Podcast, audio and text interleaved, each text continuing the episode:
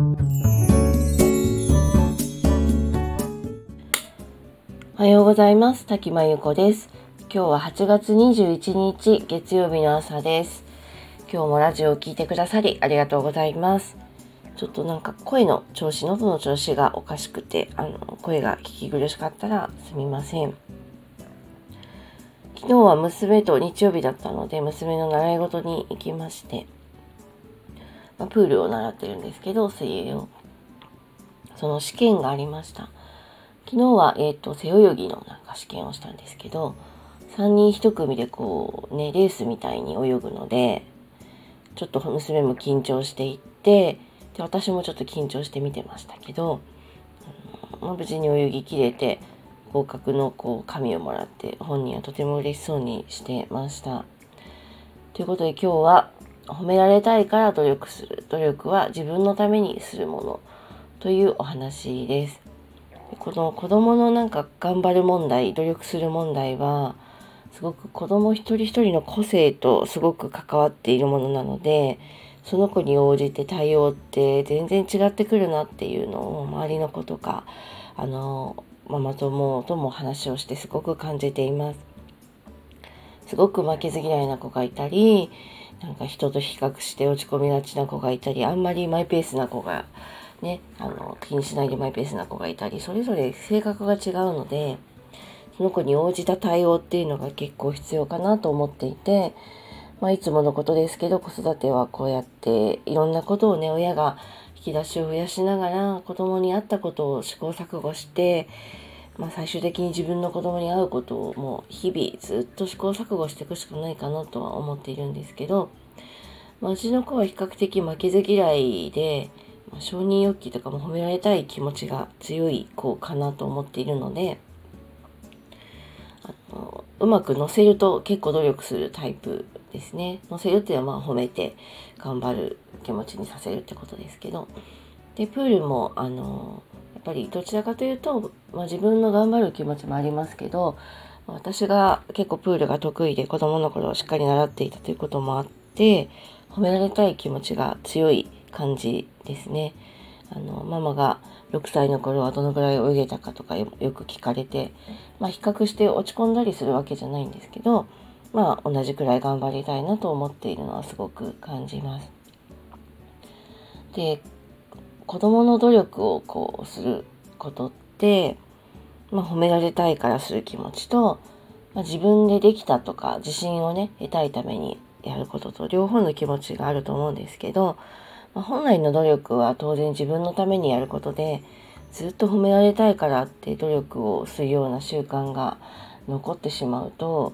まあ、成長してから困るなってすごく思うんですけど、まあ、今は娘は6歳で今のタイミングだったら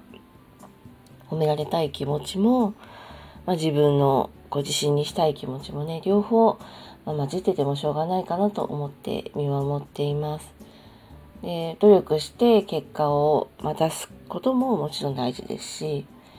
努力したからって結果が出ないこともねあの経験していくと思うのであのそうそうしながら自分のために努力するんだってことも実感してほしいなと思っています。で娘は、えっと、小さい頃からそうですね鉄棒とか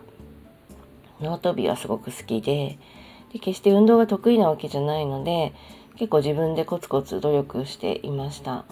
えーと、褒められたい気持ちもありましたけどやっぱり上手くなりたいっていう気持ちも結構あってこっちが止めてもまだやるっていうぐらいやってるところがあったんですね。で最初に多分縄跳びをとか鉄棒かどっちかかなで、えーと頑張ったらできるっていうのを自分なりに獲得した経験からかある程度、まあ、自己流で努力をする習慣は身についていて。まあ、それで上手くなったりしていました。で今度はあの体操とか習い事に通うことで自己流だけじゃなくって、まあ、教わってね効率的に上手くなるってことも経験してでその中であの足りないことは自分で努力をしてあの できるようになる経験もしてきました。で当然ながらあのできないこともあって体操に行ってますがまだ倒立とか側転が苦手なんですけどこれ結構できる子はさっとできるんですよね。で結構悔しい気持ちもあるみたいで、あの家でも練習してますけど、まあ、ちょっと力が足りないのかまだちょっとできてないんですがそれでもあの、まあ、くじけることはなく比較的あのコツコツやってはいます。で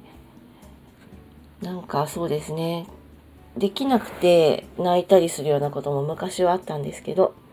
まあ、今はあの自分よりできる子をちょっとこうライバル視するっていうよりは尊敬する気持ちも出てきてその子に教わったりとかあのそういうのも出てきました。で自分があのできる子に教わって上手くなったという経験もあるのでできない子にも教えることもできましたしでよく言っているのはこう自分がね努力して結果を得たことは、まあ、自慢したいというかこうできるようになったよって言いたい気持ちもあると思うので別にそれは止めてないんですけど例えばお父さんがお金持ちだとかあのこんなすごいもの買ってもらったとかその別に自分の努力で得たわけでもないことに関してはもう自慢するの恥ずかしいから自慢するなというふうに言ってるんですね。でこういうあの走るのが速いとか何ができるっていうのを、まあ、自慢してくる子はあの正直あのあんまり大したことないっていうか子だと思っていてで、まあ、自慢するだけじゃなくて「何々ちゃんできないの?」みたいに言ってくる子はもっと大したことなくてマウント取る子はちょっと自信がない部分もあると思ってるんですね。だからそういうの言われて嫌な気持ちがしたらもうその子大したことないから気にしなくていいとは言っていて、まあ、経験上本当にうまい子はマウント取るんじゃなくて結構教えてくれたりとかねあのサポートしてくれるような子の方が多いのであのその辺りは言い聞かせています。